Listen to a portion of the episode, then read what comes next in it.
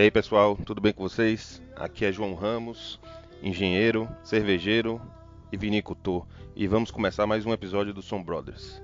Hoje eu tenho ao meu lado. Eu, Vitor Ramos, o brother advogado e viajante. Então, antes de iniciarmos nosso tema de hoje, aqueles recadinhos. Segue assinando nosso podcast, se curtiu, deixa cinco estrelinhas, um comentário, divulgue para seus amigos. Vamos aumentar o número de ouvintes da Podosfera. Agora enche a sua taça e venha com a gente. Spoiler da edição aqui. A gente está em época de corona, gravando pela internet, então existem algumas falhas no áudio. A gente pede que vocês nos perdoem aí mas estamos fazendo o que a gente consegue. Um abraço e divirtam-se. Bom dia, boa tarde, boa noite. Estamos começando mais um episódio aqui, novamente com a ilustríssima convidada. Hoje a nossa convidada que formou em administração de empresas, já trabalhou com custos, virou consultora administrativa, já chegou a trabalhar em várias empresas alimentícias e especialmente trabalhou com uma empresa de laticínio.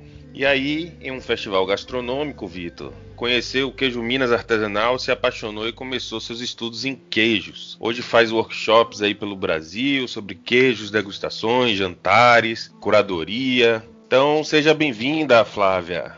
Olá, tudo bem? É um prazer estar aqui falando com vocês e poder contar um pouco da minha história, poder contar um pouco dos queijos do Brasil. Foi bem essa mesmo a minha história.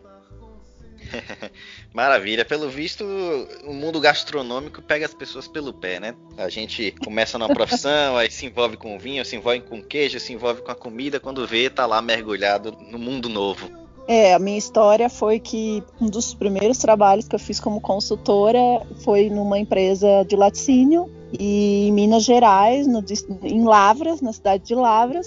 E como eu sempre trabalhei com custo, eu sempre tinha que entrar na produção e eu sempre tinha que saber como aquilo era feito. Então, desde a entrada da matéria-prima até a saída do produto final, porque eu tinha que custear. Uhum. E era engraçado porque eu via chegar os, os caminhões de, de, de, leite, trazendo leite, e aquilo entrava e era pasteurizado, era homogeneizado, e daí saíam os, os produtos. E sempre que eu voltava para casa, eu levava um monte de queijo. Eu, eu, eu escolhi os queijos daquele laticínio. Daí eu lembro que tinha uma loja chamada Toca do Rato. E eu ia lá na Toca do Rato e comprava e falava, ah, deixa eu experimentar isso. Aí a pessoa falava assim, olha, desse laticínio o melhor queijo é tal. Desse o melhor queijo é tal. E aquilo, assim, e eu já, já carregava queijo. Minha mãe, eu chegava em casa, minha mãe, eu falava, você vai com tanto queijo, minha filha? Eu falava, vamos comer. é, mas é assim mesmo. Eu comparei até porque um pouquinho antes de a gente começar aí a gravação, eu tava mexendo aqui e descobri um, um, uma vinícola nova, biodinâmica, natural, pequena, no interior do Rio Grande do Sul e tal. Aí eu falei, ah, vou comprar, vou ter que comprar esse vinho aqui. Estão falando que é bom.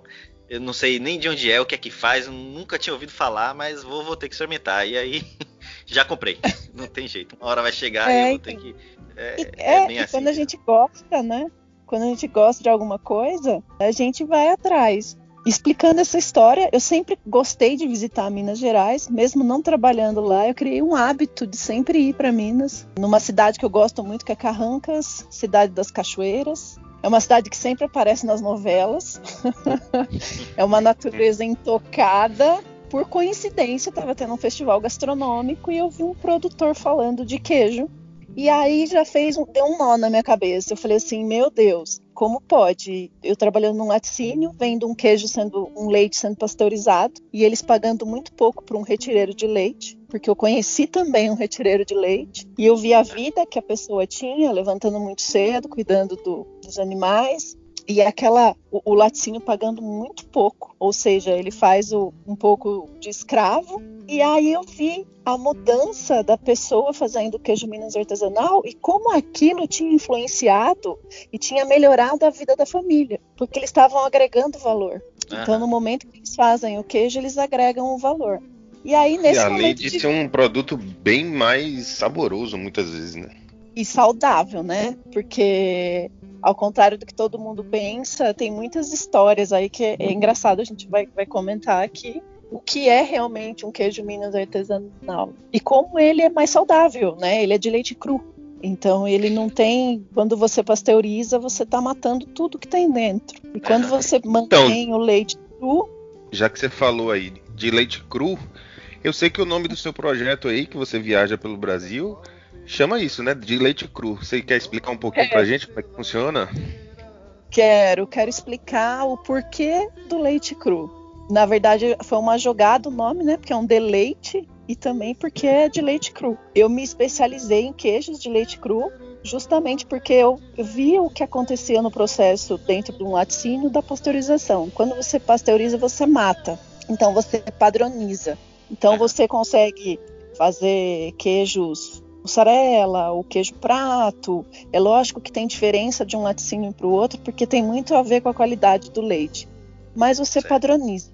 Quando você trabalha com leite cru, ele tem uma característica fundamental, ele é único. Então, quando, vocês, quando a gente fala do terroir, do, do queijo, que a vaca come, a pastagem, é, a altitude, a temperatura, o ar, as condições em que o queijo é feito, a queijaria, onde o queijo é maturado, tudo isso vai influenciar no queijo. Mas o mais fantástico é que ele é de leite cru, então você mantém, ele é um queijo vivo. Então você mantém as bactérias, as propriedades lá dentro. Então isso vai fazer bem para o teu organismo, porque ele é vivo. Então um queijo depois de 70 dias, mais ou menos, maturando, ele já não tem mais a lactose. Uhum. Então eu sempre brinco, eu falo assim, alguém já viu algum sitiante com intolerância à lactose? Aí todo mundo fala, não. Por quê? Porque quem está na roça, quem está no sítio, come ou bebe o leite cru, não pasteuriza. Então você está tomando uma coisa viva, uma coisa boa, com probiótico. Não é, é, é diferente de quando você come uma coisa, entre aspas, morta. Não que não tenha queijos fantásticos de leite pasteurizado, ou até mesmo por causa do controle da sanidade da, da, do queijo, né, do leite, e que mantém muito do terroir. Então tem fazendas que têm a produção, mas eles pasteurizam antes o leite. Né, para garantir essa. Do que, do que você falou aí, eu fiquei com, com duas curiosidades, Flávia. É, uma delas Sim. é, pelo que você falou até agora no final, parece que assim como o vinho, o terroir, oh, o queijo tem terroir, né? E a outra é o, leite cru, ele tem algum perigo ou é seguro durante o processo? O leite cru, no caso, transformado em queijo, ele tem algum perigo é. ou ele no processo ele é seguro para consumo e tudo mais? É assim, terroir, porque é, é muito interessante isso, porque não existe um queijo igual ao outro. É, existem, eu tenho um caso que eu tenho duas fazendas que são vizinhas e o queijo é completamente diferente.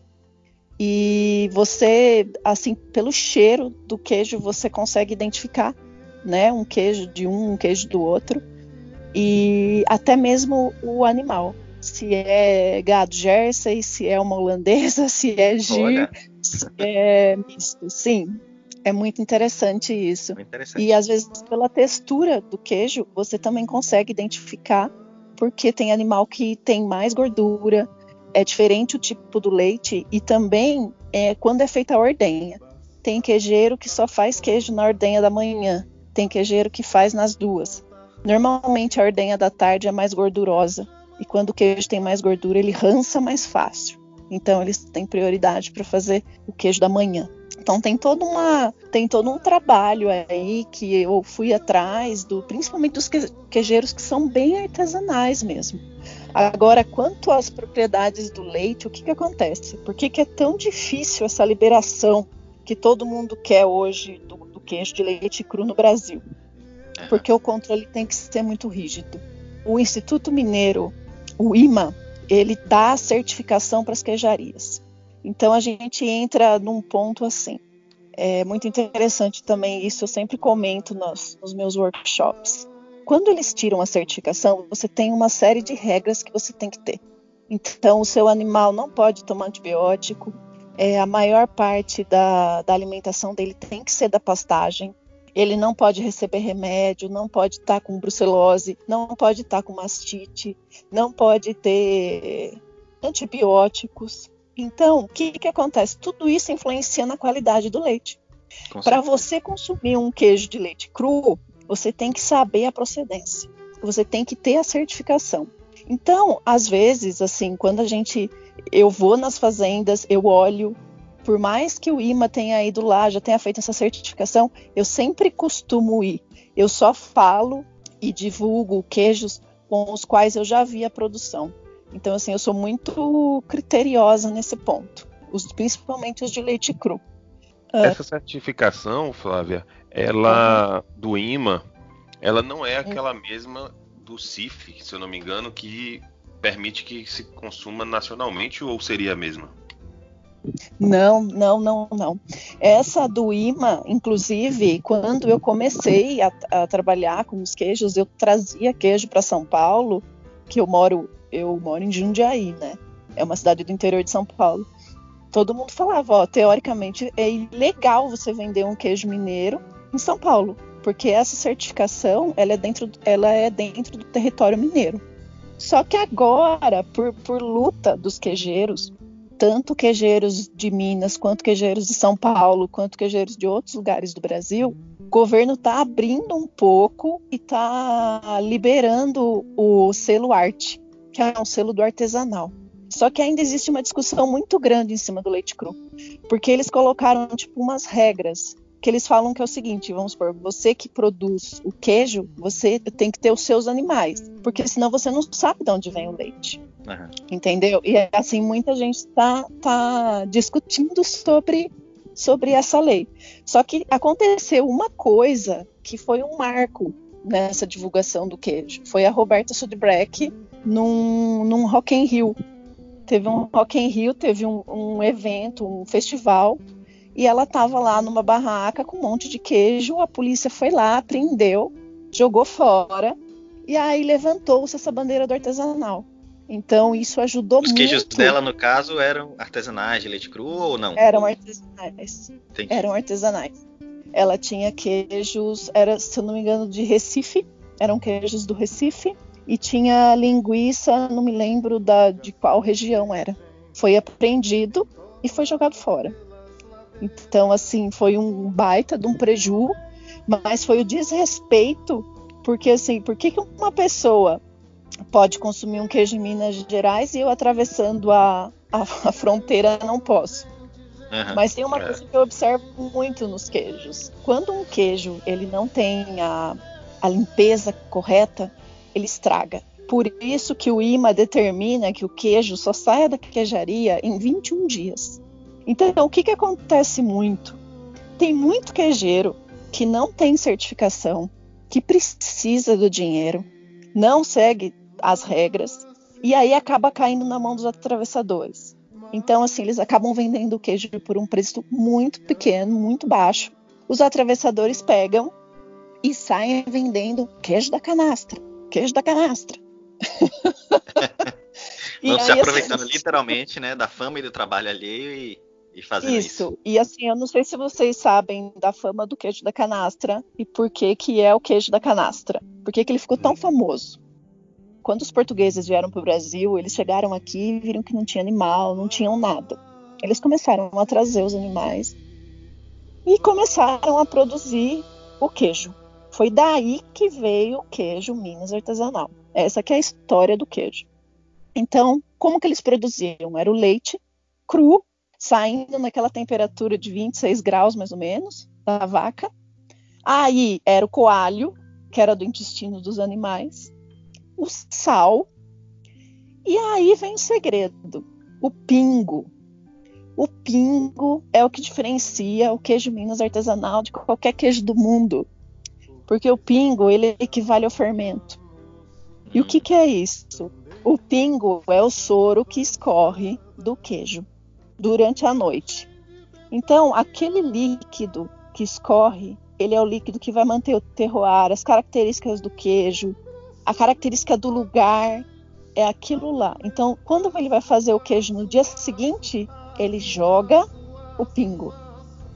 E o que, que aconteceu? Por que meia cura? Ninguém sabe por que meia cura o queijo. Eu, eu mesmo não sei.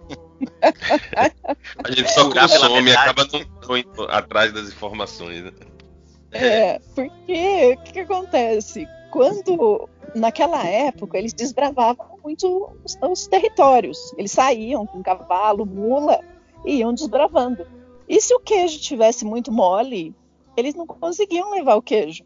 Então eles deixavam o queijo curando até o queijo ficar mais firme. Por isso que é uma meia cura, né? E até mesmo pelo fato que o queijo de leite cru ele não estraga, né? Tem esse detalhe também que eu não, não mencionei anteriormente, mas pegue um pedaço de mussarela e deixe do lado de fora da geladeira e coloque um queijo meia cura Minas artesanal original. A mussarela vai colorar. Parece que tem conservante, como se fosse um conservante natural, então. É.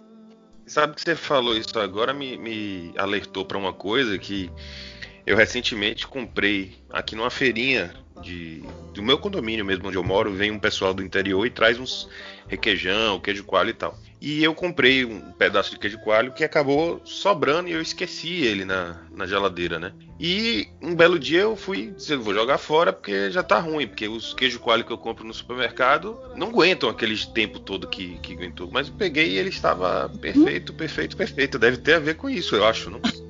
Com certeza. Com certeza, porque quanto mais artesanal ele é feito, mais ele é vivo e ele não vai estragar. Então tem esse detalhe. É, é, impressionante. Quando eu compro queijo é, para fazer meus workshops, algumas coisas, eu sempre. É muito engraçado porque eu armazeno e às vezes eu começo a ver bolor. Mesmo queijo sendo artesanal, nos que tem o leite pasteurizado, aparece. E nos que são de leite cru, não. O queijo Você não estraga. É, a pasteurização é. deve matar tudo, né? Imagino eu. Mata tudo, tudo, e aí mata inclusive aquilo que protege o queijo e, e a vida, como você falou. É. é. É, o ambiente, então. o meio ambiente perfeito da natureza, ele acaba se equilibrando, imagino, né? Então, é, os, as bactérias que existem se anulam com qualquer outro tipo de substância que acabe acontecendo e deixam eles estáveis lá. Quando você mata tudo, só vai vir as coisas ruins de fora e infectar o queijo. Suponho que seja isso. Exato. É o, ser, o ser humano funciona assim, né? Quando você toma um antibiótico muito forte, quem vai para o hospital e tal, acaba matando todas as bactérias positivas, digamos assim, que você tem no intestino e gera, inclusive, fraquezas e tendência de você pegar algum tipo de infecção, ter um problema com algum alimento, alguma diarreia, alguma coisa assim, enfim. Então acho que, como tudo na natureza, o equilíbrio acaba se perdendo quando há uma interferência desse, dessa magnitude, né? Como é a pasteurização. É, e o mais legal é quando você come um queijo de leite cru. Você percebe que você não fica pesado nem empapuçado. E é diferente quando você come um queijo de leite pasteurizado. É uma coisa que eu notei muito assim em mim. Eu, eu comecei a não comer mais queijo de leite pasteurizado, a não tolerar mais. Eu tô bem curioso, inclusive, porque eu não lembro de ter comido e aí já nesse pouco tempo de papo eu já tô aqui desejando. Mas, Flávia, me conta uma coisa. A gente falou aí dos terroirs, né? Você falou um pouquinho de, de terroada, da diferença dos animais, o que pastam. Minas, uhum. então, o terroir preferido do queijo mesmo, como os mineiros dizem. Como é? Conta um pouquinho aí pra gente desse terroir então, mineiro. Vamos lá. Aí, voltando lá no queijo meia cura, que eles iam desbravar os, os, terrenos. Aí o que aconteceu? Eles foram chegando nas regiões, em outras regiões mineiras. Isso começou em São João del Rei, Tiradentes, que é a micro-região do Campo das Vertentes. E eles foram indo, até que chegaram na canastra. Beleza, chegou na canastra, passou a tradição da produção e ficou. No Cerro, Triângulo Mineiro, Serra do Salitre, Araxá, e beleza. Só que o que aconteceu? A Maria Fumaça, a Progresso, chegou primeiro no Campo das Vertentes. Tiradentes, São João, então eles começaram a escoar a produção com queijo mais fresco. Então eles mandavam embora, como ia pelo trem, o queijo ia mais fresco. Só que a canastra, ela é uma região de difícil acesso. O que, que começou a acontecer? As vacas não param de dar leite. Então elas continuaram dando e o pessoal começou a curar cada vez mais o queijo curado. Então criou-se essa tradição que o queijo meia cura é o queijo canastra, como se fosse um, uma, um título. Mas canastra nada mais é do que uma micro-região mineira produtora apta à produção de queijo artesanal. Então a gente tem uma lista que o IMA divulga para todas as, as, cidades que são as que têm o poder para produzir, para fazer esse queijo. E são sete as microrregiões. E é muito interessante porque o terroir ele é muito diferente entre uma microrregião e outra.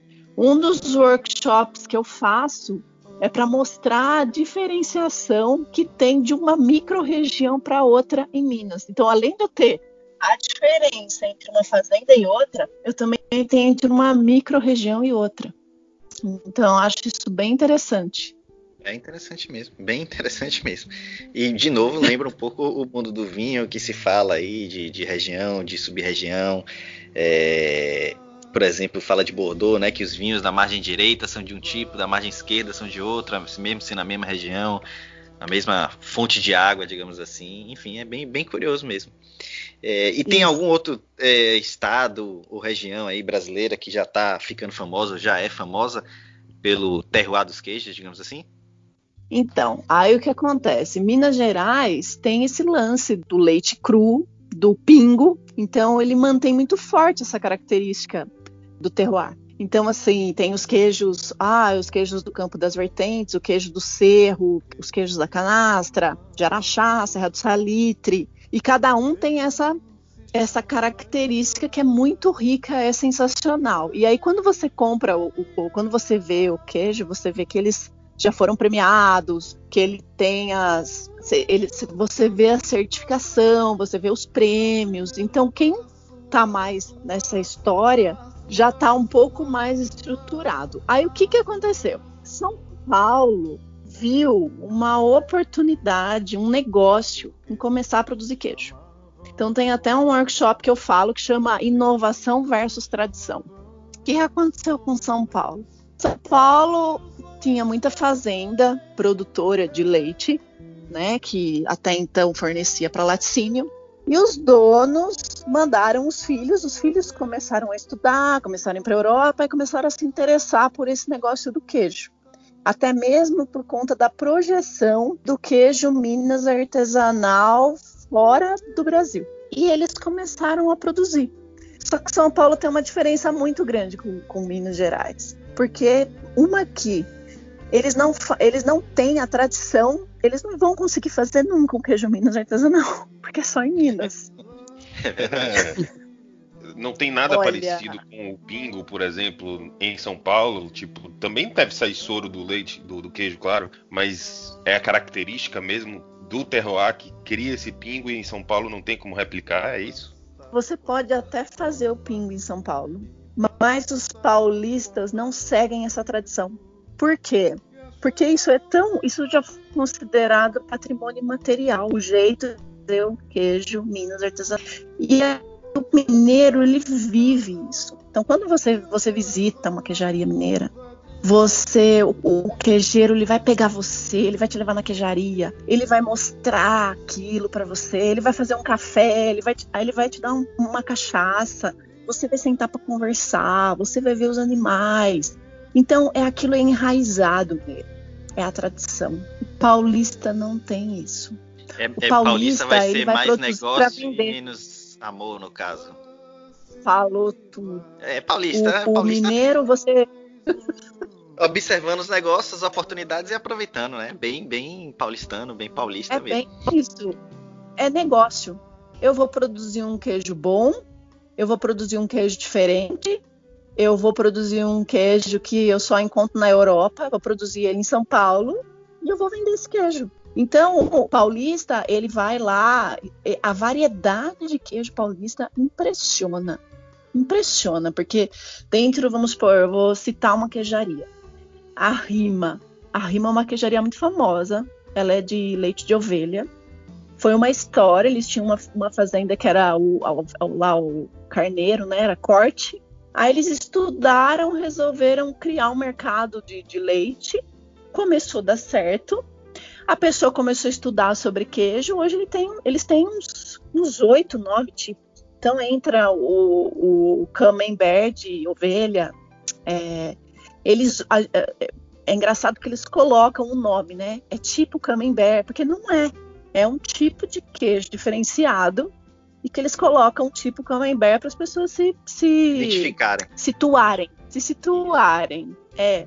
E aí eles usam nomes das, das tribos indígenas, dos rios. É, essa queijaria fica em Porto Feliz. Eu gosto muito do trabalho deles. Então eles têm um queijo mais mais firme, um que lembra o pecorino. Aí eles têm o bursan, eles têm esse queijo que é macio, eles têm um outro queijo que é o porã, que é bem molinho, um brisinho.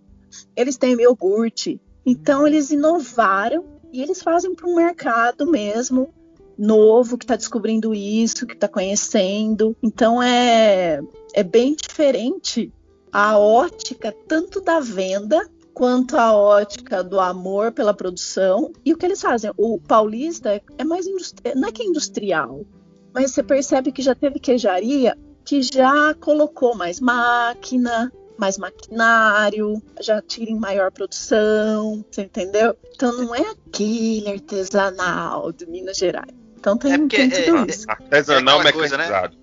Isso, dá uma profissionalizada, transforma em negócio, como a gente já falou, e sai um pouco daquela questão da tradição da família, que veio do avô, do bisavô, enfim.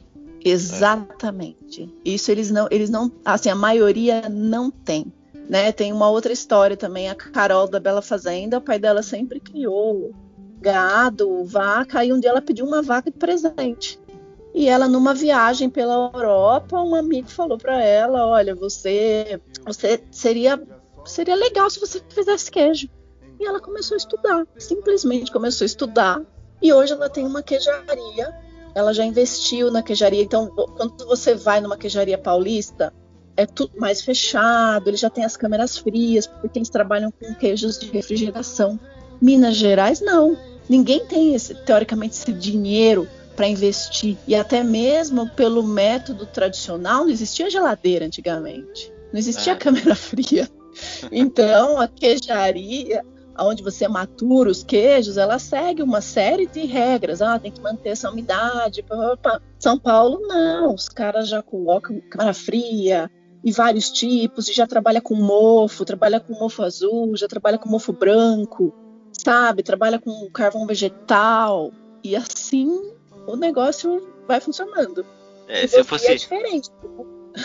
Se eu fosse fazer uma, uma, equiparação aqui ao mundo do, do, vinho de novo, eu diria que o queijo mineiro vem do velho mundo e o queijo paulista do novo mundo. E aí, menos tradição no novo mundo, mais, é, como é que fala? Mais inovação, mais testes, mais tentativas, às vezes até mais variedade, mas ao mesmo tempo perde a tradição e aquela qualidade que já é enraizada do velho mundo, né? Da velha forma de fazer, digamos assim.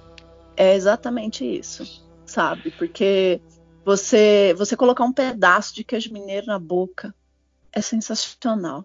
É uma explosão de sabor que você, nossa, você você saliva, você fala assim, nossa, o que, que é isso? Porque não tem igual, não tem, é o único no mundo.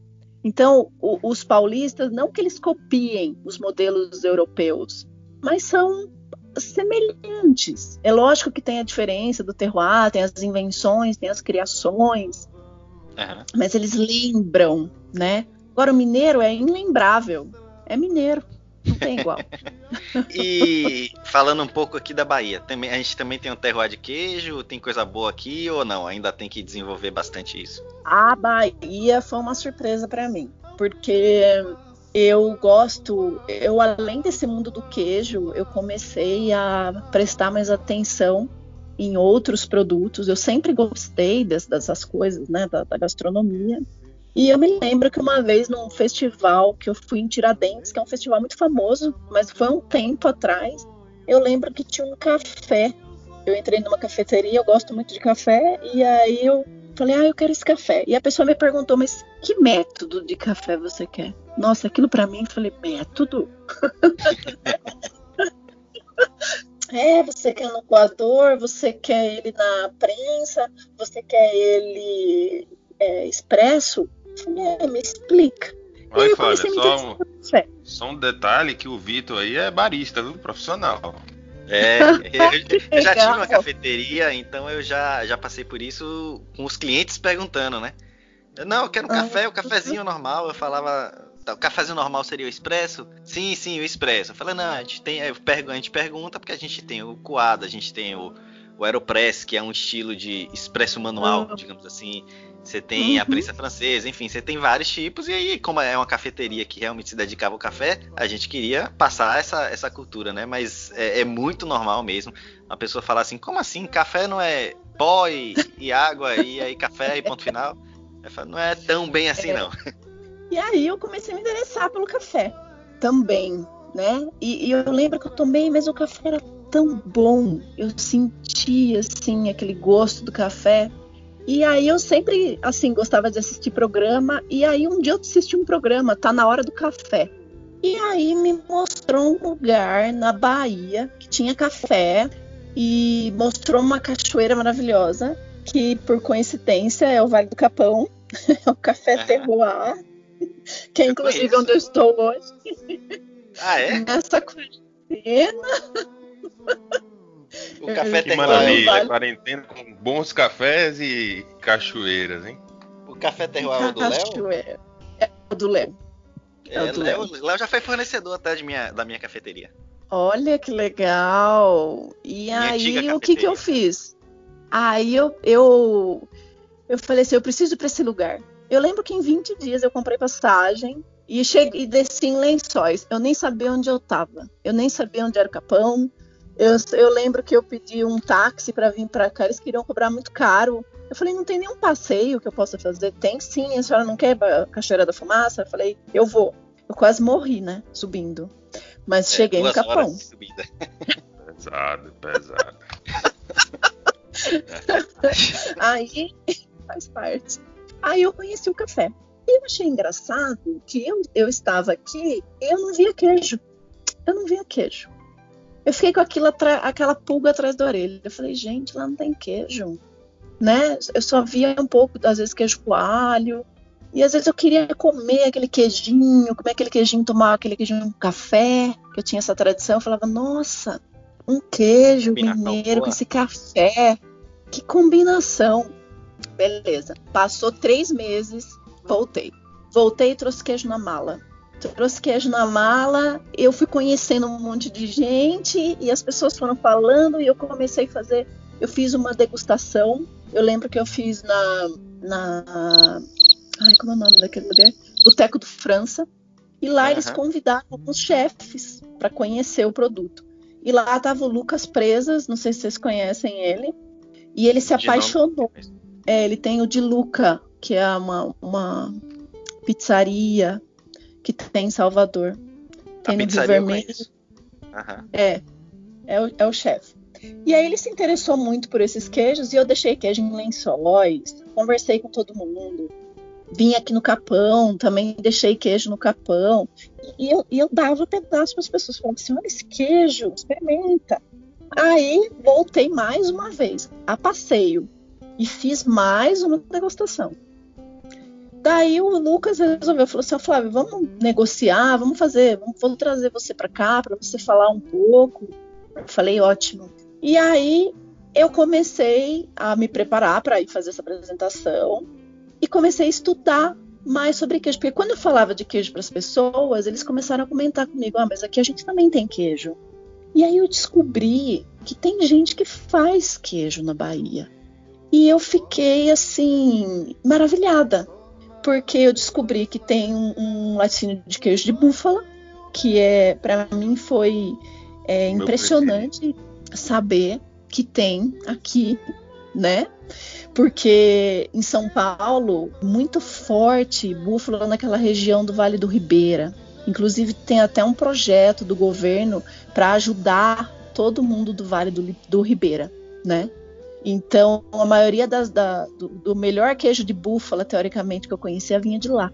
Né? Essa que é a região de São Paulo, próximo do Paraná. E aí eu falei, nossa. Aí eu descobri também que tinha um capril que fazia queijos, não tão artesanais, mas faz, mas, fa mas tem queijo de cabra diferenciado, tem queijo de búfala, tem burrata, tem stracciatella.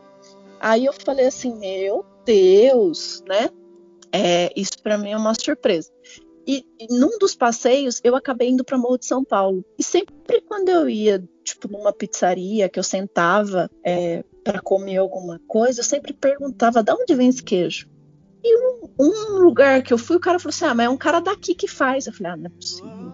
Então tem um senhor, é um italiano, que ele produz queijo em Morro de São Paulo. Ele vai buscar o leite em Valença e ele faz a própria burrata dele, ele faz a própria mussarela dele, tá? Para ele usar na pizzaria dele lá em Morro de São Paulo. Então, eu tô ouvindo assim, aqui burrata, queijo de que leite cru, queijo da canastra, tô ficando só com água na boca. é pra ficar mesmo.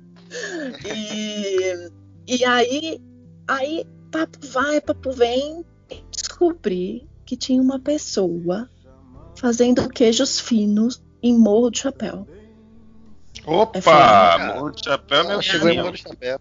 É, aí eu falei assim, não é possível que isso está acontecendo, que essa pessoa existe. E aí era muito, foi muito difícil o contato, mas eu consegui conversar e no, no, dia que eu tava pra ir pra Morro de Chapéu, quebrou meu carro. Então, assim, eu, eu não consegui ir até Morro de Chapéu, mas eu conversei muito. É um queijeiro. Ele tem uma super história de família.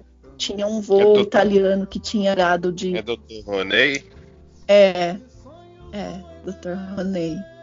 Você sabe que a gente tem um projeto de vinícola lá em Morro de Chapéu, pertinho dele, né? É a Reconverso. Isso, exatamente. Ah, eu ia visitar junto com o Ivan. Mas veio o coronavírus. E não deixou. Esse corona acabou com muitos, muitas programações que a gente tinha com isso também. E eu vou lhe contar uma outra coisa. Além disso, além disso, Flávio, a gente chegou. Tem um outro, não sei se você ouviu falar, um outro quejeiro lá em Morro de Chapéu, que é um suíço, quejeiro profissional. Stephanie, que ele tem um restaurantezinho lá e ele também faz o queijo dele lá. É, uma, é um volume pequeno, mais para atender o restaurante dele também. E a gente até comprou umas cabras para ele e aí ele estava fazendo, iniciando um projeto de fazer queijo de cabra com as cabras lá que ele mesmo estava criando. Então, quando foi em Morro de Chapéu, tem dois queijos para você conhecer. Nossa, isso é sensacional. e ó, o, o, o do suíço eu já, já provei e sensacional. Os queijos que já comi, o fundi que ele faz, nossa senhora. E assim, eu, eu percebi que a Bahia ela é um caso à parte. Porque ela produ, tá produzindo, tá produzindo diferente, tá produzindo várias coisas, além do queijo coalho, além do requeijão e está transformando num polo, está mostrando para os baianos, eu acho, que existe outro tipo de. Porque assim, as pessoas não têm muito a cultura do consumo de queijo aqui, né? E aí eu sempre falo, eu sempre uso uma história que eu lembro que tinha uma pessoa, dona de uma fábrica de sapato, ela mandou dois vendedores para a Índia. E aí um vendedor voltou e falou assim: "Olha, não vou vender nada lá, todo mundo anda descalço". E aí voltou o outro assim: nossa, eu vou vender muito, todo mundo anda descalço. Então eu acho que quem produz queijo, quem toma frente disso num lugar que não se tem a tradição, eu acho fantástico. Eu, eu levanto a bandeira mesmo. Eu acho que, que merece todo apoio, merece tudo, porque está levando coisa, é, uma cultura alimentar, uma cultura gastronômica diferente e está fundindo com aquilo que é mais tradicional no estado. Então eu acho isso maravilhoso. Com certeza. Além de ter um efeito é, na própria sociedade, né? Uma pessoa que às vezes tem uma origem mais humilde, que começa a produzir um queijo e aquele queijo passa a ser conhecido e passa a ser respeitado e comprado diretamente às vezes dele, ele começa a ter uma oportunidade de desenvolver ele mesmo em a própria região tem, tem essa consequência Sim. importante também.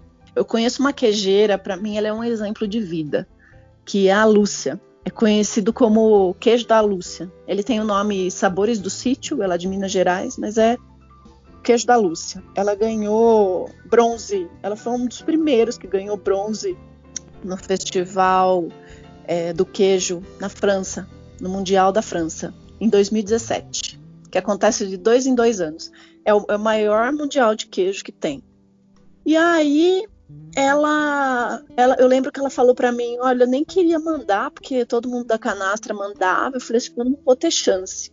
Quando veio, que ela passou na frente de todo mundo, foi uma coisa assim que a Lúcia, não vou falar que ela chegava a passar fome, mas praticamente. E aí ela é. começou a produzir, ela viu que o queijo dela era bom, e todo o carinho que ela tinha, ela conhece vaca por vaca, nome por nome, ela chama.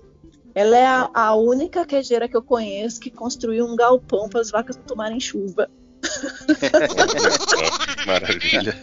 E a vaca retribui isso com um leite bom para um queijo delicioso, né? Muito, muito. Então, assim, eu acho que esse, essa parte social que o queijo, assim, que os produtos artesanais fazem no nosso país, o papel que eles têm, eu acho isso fantástico. Com certeza, eu também. Mas é, eu soube também aqui que além do projeto do Deleite Cru, você tem outros idealizados aí, é isso mesmo? Tem, quer, quer detalhar alguma coisa pra gente? Contar um spoiler, alguma coisa assim? É um spoiler. Na verdade, é, eu percebi que além do queijo, existiam outras coisas fantásticas no nosso país, como café, como vinho, como a cachaça, que eram pérolas produzidas únicas em locais únicos e que de uma certa forma o Brasil precisava conhecer. Né? Eu não queria ficar só restrita no projeto do, do queijo. Então eu, eu tive uma ideia e eu criei um projeto chamado Deguste o Brasil então, esse projeto é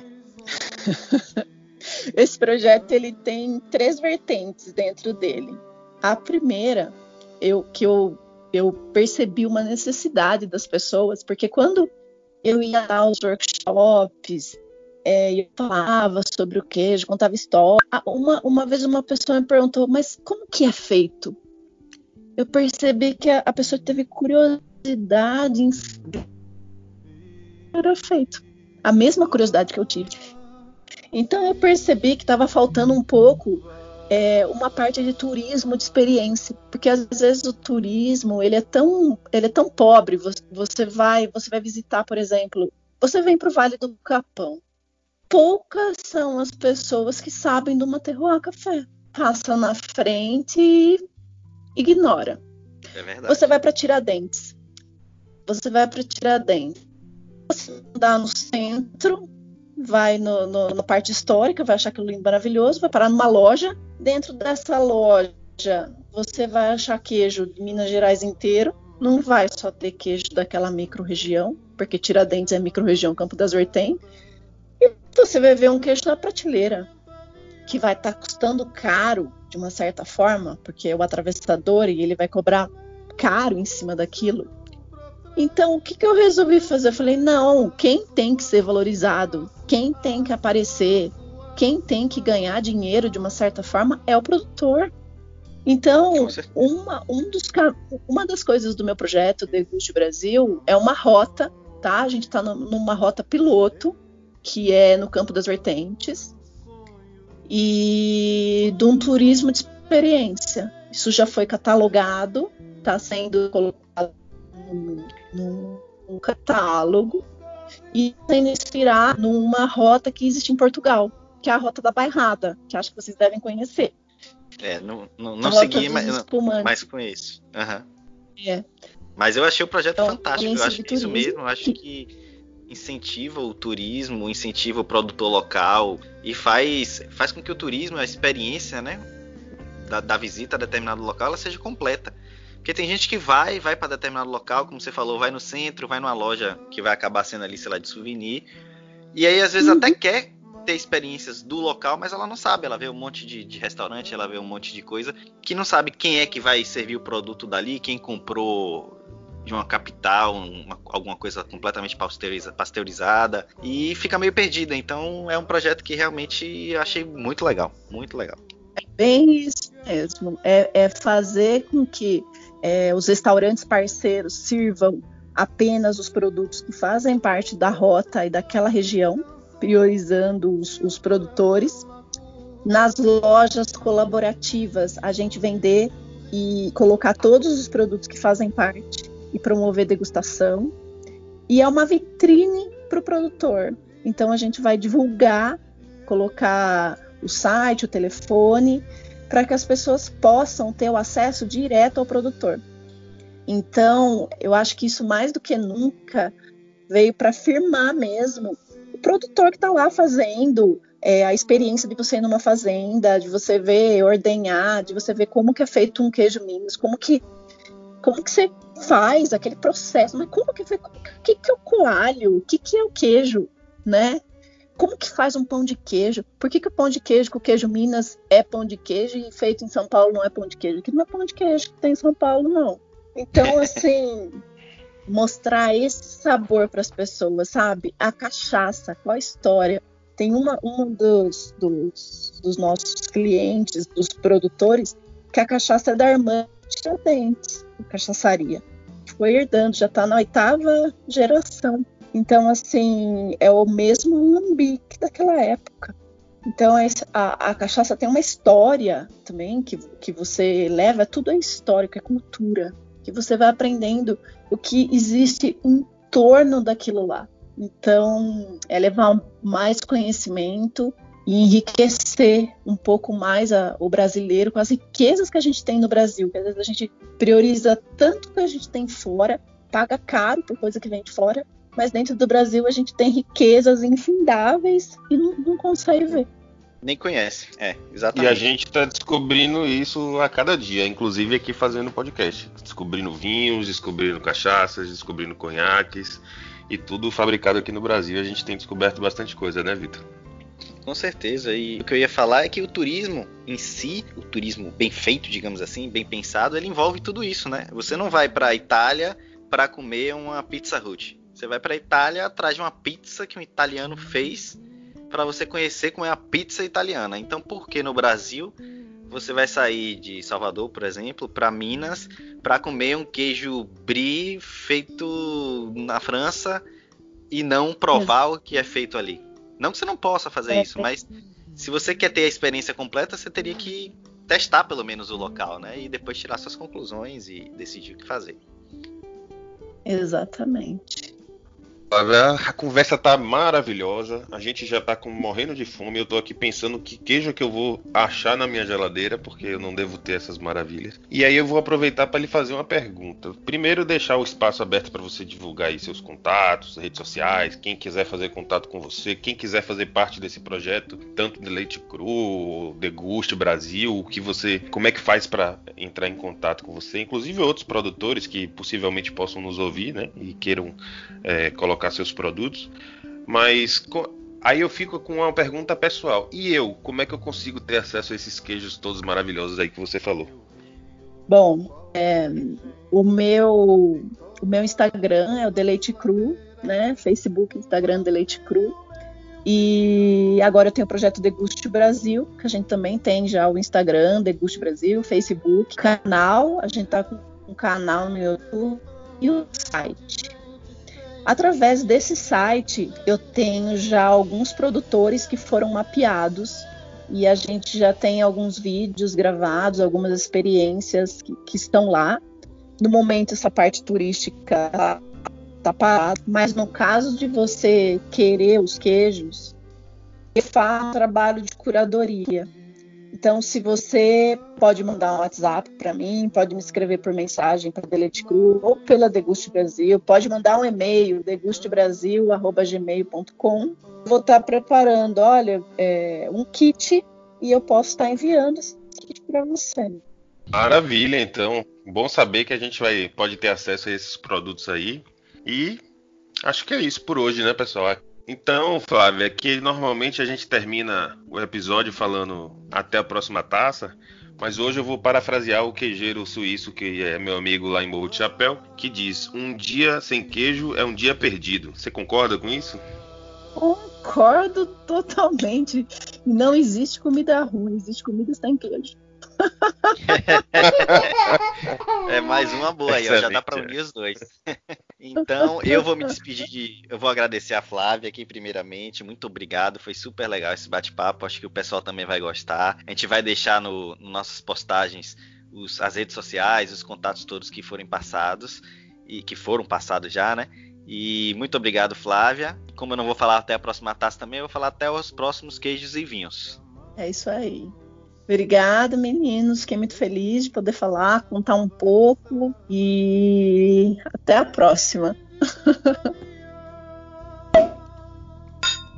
E hoje, como de costume, pedimos ao nosso convidado que escolhesse a música, que é o Clube da Esquina número 2 de Milton Nascimento.